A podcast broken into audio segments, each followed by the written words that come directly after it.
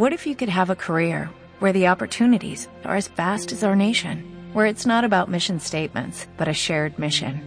At U.S. Customs and Border Protection, we go beyond to protect more than borders, from ship to shore, air to ground, cities to local communities. CBP agents and officers are keeping people safe. Join U.S. Customs and Border Protection and go beyond for something far greater than yourself. Learn more at cbp.gov/careers. Desde Córdoba al mundo, conexioncentro.com.ar Se viene el centenario de la reforma universitaria y eh, es un momento de historia para los cordobeses por sobre todo lo que pasó en, en, esas instancias. Y por sobre todo lo que es Alberdi en sí. Pero para que nos cuente acerca de este de estos hechos que acontecieron allá por el mes de junio en el año 18, lo tenemos al director del Museo de la Reforma Universitaria, a Gustavo Sarría. ¿Qué tal Gustavo? Diego Fuentes Martínez lo saluda. ¿Cómo le va? Muy buen día. ¿Qué tal? Buenos días, ¿cómo va? ¿Cómo anda usted? Eh, mi nombre es Gonzalo. Ah, Gonzalo Sarría, perdón, sí, perdón, sí. perdón. Eh, ¿Qué dices? ¿Qué tal? Buen día. ¿Cómo están las cosas eh, por ahí? ¿Cómo está usted?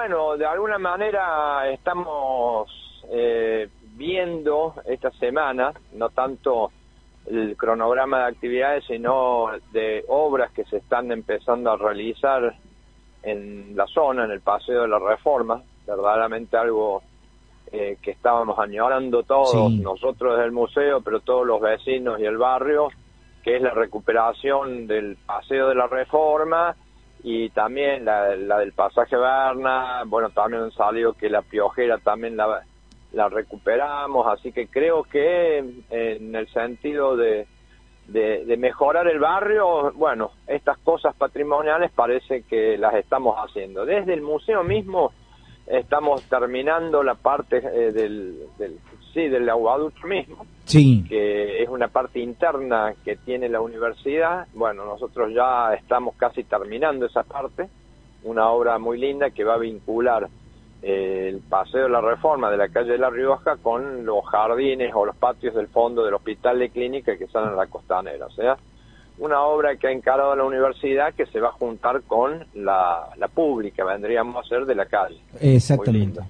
Eh, y aparte de eso, también se viene gestando un movimiento que propicia a la municipalidad con algunos entes privados para hacer eh, otro polo de, de, inserción comercial. Eh, la pregunta sería, y usted que, que conoce mucho Alberdi y, y, conoce mucho la identidad de la zona, eh, ¿esto va para bien, para mal?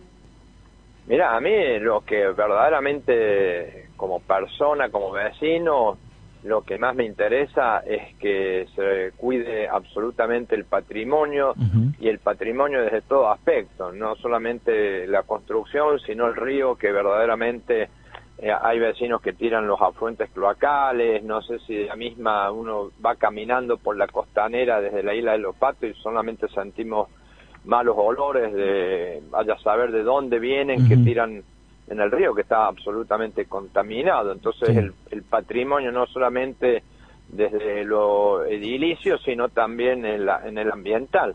Ahora metiéndome en cosas históricas y yo creo que de alguna manera entre los vecinos de Alber del centro vecinal el club Belgrano nosotros y todos los actores culturales que están en Alberdi y cuidan no solamente también, incluso el patrimonio de los pueblos originarios, que es el único ah, bueno, barrio ah, que de alguna manera siempre tiene esas banderas y todos los años están haciendo actividades relacionadas a eso. Yo a, a todos no puedo ir porque no me da mi lomo, pero en todos estoy de alguna manera solidario y acompañando. Y en el museo también tratamos todas las actividades que hacemos, involucrar eh, todos los temas posibles y no solo lo académico ni mucho menos, sino que tiene que ver con los valores del mismo barrio este tan histórico, que es justamente lo que debe ser el único barrio de, América que identifica eh, ese abanico tan hermoso que es el movimiento obrero y estudiantil juntos. Me sacó la palabra de la boca porque casualmente quería ir a ese punto, ¿no? Algo que identifica a Alberdi y lo identificó desde tiempos de la inmigración propia hacia estos días el hecho de que tiene mucha identidad, tiene, tiene un, un bagaje eh, impresionante, una impronta, muy, una fuerte. impronta muy fuerte en toda esta zona y, y, creo que eso es Alberdi hoy por hoy. La reforma universitaria, eh, creo que marcó un, un, hito de trascendencia sobre todo lo que es Alberdi porque sumó a todos estos inmigrantes, sumó a, la clase laboral y al, al estudiante en sí. Como en el Cordobazo también tuvo una fuerte influencia Alberdi. Y, sí, obvio, no, no, en el Cordobazo la influencia que tuvo, que fue el último bastión y, y donde de alguna manera diríamos, como decían ellos, ¿no? No sé en qué momento del tiempo, pero eso sí lo, lo enganchamos, que lo declararon primer territorio libre de América, porque si bien parece nada más que un eslogan, es hermoso sentir que un, un barrio con estas características y no solamente romántica, sino con actitudes, porque las barricadas y todo eso hacía, demostraba que era, vemos las reseñas periodísticas de los 70, de los 60, siempre el barrio clínica protagonista de los hechos, y era imposible llegar porque tomaban los obreros, los estudiantes, tomaban los techos, y anda a ver si podía pasar algún policía o los militares cuando querían bueno, ahí fue donde se, de Buenos días, Gustavo Lucas te habla. Ahí fue eh, a donde se paró al, Gonzalo. Gonzalo, Gonzalo, discúlpame, Gonzalo. No, porque eh, hay un eh, por ahí que no tenemos divino, pero no tiene nada. ahí en Alberdi. Camiseta roja y blanca será. No, no, por eso, no, ni, ni siquiera. No, el Sarria ese, ese, pero sí, era un jugadorazo. Ah, Ahí en Alberdi fue en como pariente. Ahí en, en Alberdi fue en donde se paró justo más o menos a la altura del hospital clínica, fue a, donde se detuvo el avance del tercer cuerpo en la época de Cordobazo. Para que no llegara. Sí, sí, sí, por eso tiene e, ese, ese tanto carisma ese barrio. Exacto. Eh, yo en mi folclore le digo el, corazón de Alberdi, ¿no? Porque tiene esa, ese palpitar diferente porque es justamente el, zona de pensiones, zona donde convivían, dormían obreros y estudiantes siempre, ¿entendés? Entonces, eh, sí o sí, una bohemia muy particular que no ni desmerece otras bohemias ni otros barrios, pero este es el que nos trascendió al mundo. Eh, Córdoba, sin la historia de lo que generó el hospital de clínica, primer hospital de escuela nuestro de la universidad y entre los mejores de América para la época, y ya todo lo que había generado los obreros que iban a construir ese hospital y todas las obras que estaban prosperando en Córdoba a principios del siglo pasado y esa gran movida que generaron los, los estudiantes del 18 y bueno hizo una mixtura muy interesante y, aparte a eso sumarle también los, los pueblos originarios sumados al pueblo la toma que eran parte de inmigrantes y que muchos estaban eh, siendo atendidos en el hospital clínica bueno, no solamente, fíjate vos, que no solamente los pueblos originarios propiamente de Córdoba, como podrían ser los Comechingones, Sanavirones, etcétera, sino incluso inmigrantes desde ellos. Ah, estaba el tema de los Quilmes que venían del Tucumán llevados hacia la ciudad de Quilmes, pobrecitos, bueno, un grupo quedó radicado en la zona de la toma también, así que hasta en eso es muy integrador y después de no solamente de los pueblos originarios desde el punto de vista de nuestro pueblos autóctonos, sino nuestros hermanos bolivianos, peruanos, no solamente lo habitaron, sino lo siguen habitando hasta el día de hoy en la zona. Así que es el más latinoamericano de todos los barrios. La, eh, la, reforma eh, o todo el movimiento que se generó se genera eh, con, un lugar muy particular que es el Hospital de Clínicas. le pido así chiquito, porque sé que anda corto con los tiempos. ¿Por qué se origina acá? Y justamente por esos modelos que siempre va a pasar lo mismo. Yo lo hago con un ejemplo muy eh, simple. Mojarle la oreja a los obreros, a los estudiantes y los verás actuar. Y una medida muy antipática después de un proceso tan conservador que habíamos vivido, pero una mojada oreja que le hicieron las autoridades universitarias a los estudiantes, eh, generó lo que después vino, que es la reforma universitaria. O sea, medidas antipáticas, sacar a ponerle una restricción horaria a los estudiantes, sobre todo nocturna, cuando el estudiante estudia y, le gusta la fiesta, y bueno, le, le, le, jodieron la fiesta. Y a partir de ahí empezó toda una movida que ya fue por todo, por una universidad nueva que gracias a a eso hoy tenemos una universidad al menos integrada al pueblo, con una extensión universitaria muy fuerte que se dio en esos tiempos, que era involucrarse justamente con las cosas del pueblo, que hasta ese momento era de una élite que llegaba y se quedaba enquistada ahí y no le daba espacio a nadie más.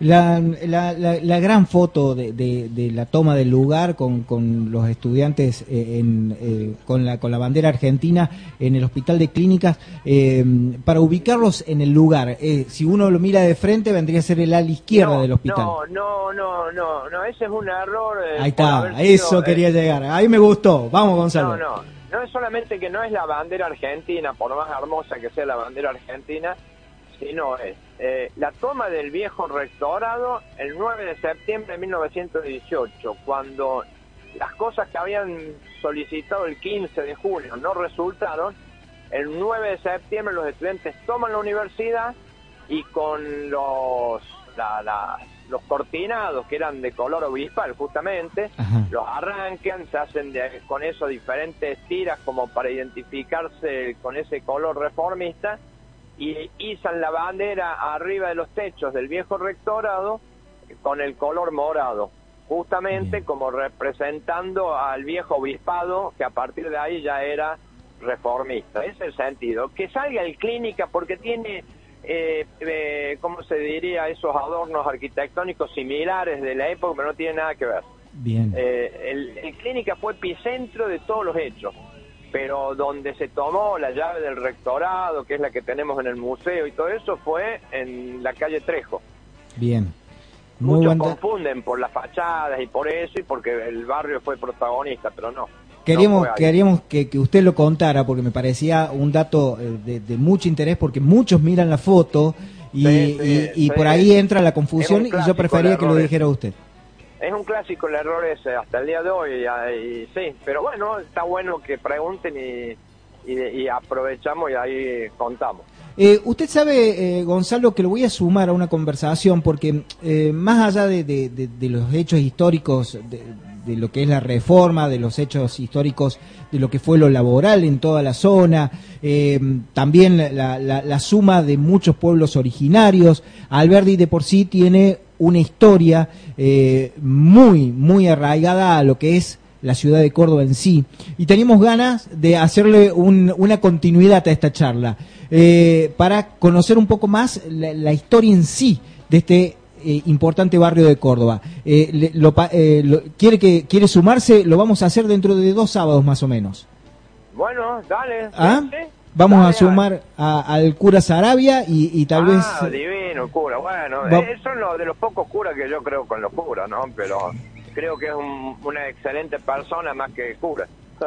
sí, es así, es así. Yo soy laico, laico, y él es un cura laico, por más que se diga cura. Eh, sí, sí. ¿Qué, ¿Qué, opina de los jesuitas, ya que está? Ya, me dio, me dio lengua. No, me, no, no me metas en cosas que después me van a hacer sonar, sí, sí, pero no, no, yo creo en, la, en, la, en las personas, no, no creo en las instituciones de esas características, no por más que hayan sido progresistas para la época, que sí lo fueron, pero no, no, no, no, no creo en esas instituciones religiosas, yo creo que es un, y menos en este tiempo, no sé, sí creo en una en un gran sacrificio de donde sea, de una ONG, de una institución como una iglesia, en las parroquias, porque debe haber gente permanentemente solidaria y agrupada en esa solidaridad, no, en lo individual solo no da. En el trabajo territorial, digamos en las instituciones orgánicas que vienen del Papa para abajo y no, no, ya tengo, ya me gusta la historia y la Inquisición existió y de alguna manera sigue existiendo con otro con, otra forma eh, una Inquisición más globalizada en realidad. Por eso prefiero equivocarme yo como laico y civil viste y que en una justicia endeble como la que tenemos antes que me estén juzgando los clérigos o quien sea. Eh, Gonzalo, eh, Gonzalo la, última pregunta y, ya lo voy despidiendo. Eh, se va a hacer muchas, muchos cambios, sobre todo sobre el pasaje de la reforma. ¿Usted cree que van a llegar justo para la época del, festejo de los centenarios? Bueno, yo espero que sí. Estuvimos ahí en una, en una, en el foro que se creó, este foro eh, de los 100 años y, ahí estaba el intendente y el intendente dijo que sí, así que esperemos que sí.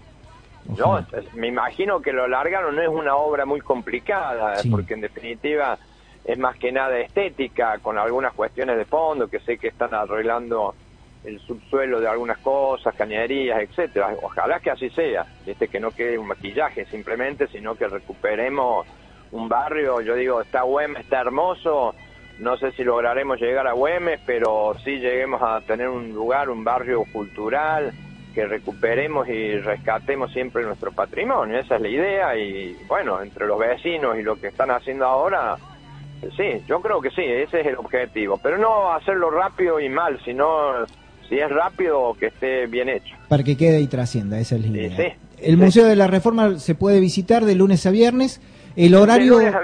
El horario es de 8 a 14 y generalmente, como en esta semana, hemos estado abiertos a la tarde también porque hacemos periódicamente actividades culturales para el público, siempre con la entrada libre y gratuita. Y justamente este jueves hicimos una muy linda actividad eh, con una suerte de homenaje a las mujeres reformistas de siempre tapadas y bueno por suerte ahora que esto se ha destapado estamos en una en una época mediática pero conquistando cuestiones sociales como esto la igualdad entre hombres y mujeres y entre las personas en definitiva y en un día hoy de paso ya que estamos en un día tan particular como es este feriado del 24 de marzo que conmemoramos bueno, eh, también quisimos hacer eso, o sea, homenajear a las mujeres en el nombre de las madres y abuelas de Plaza de Mayo.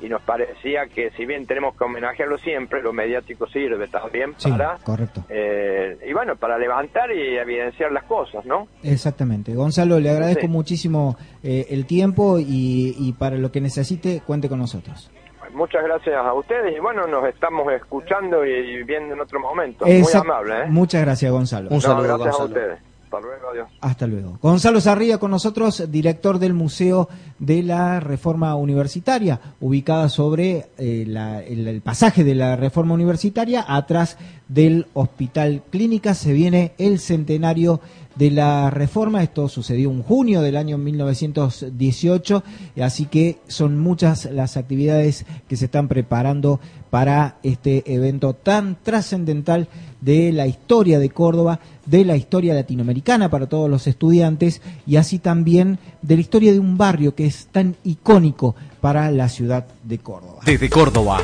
al mundo, conexióncentro.com.ar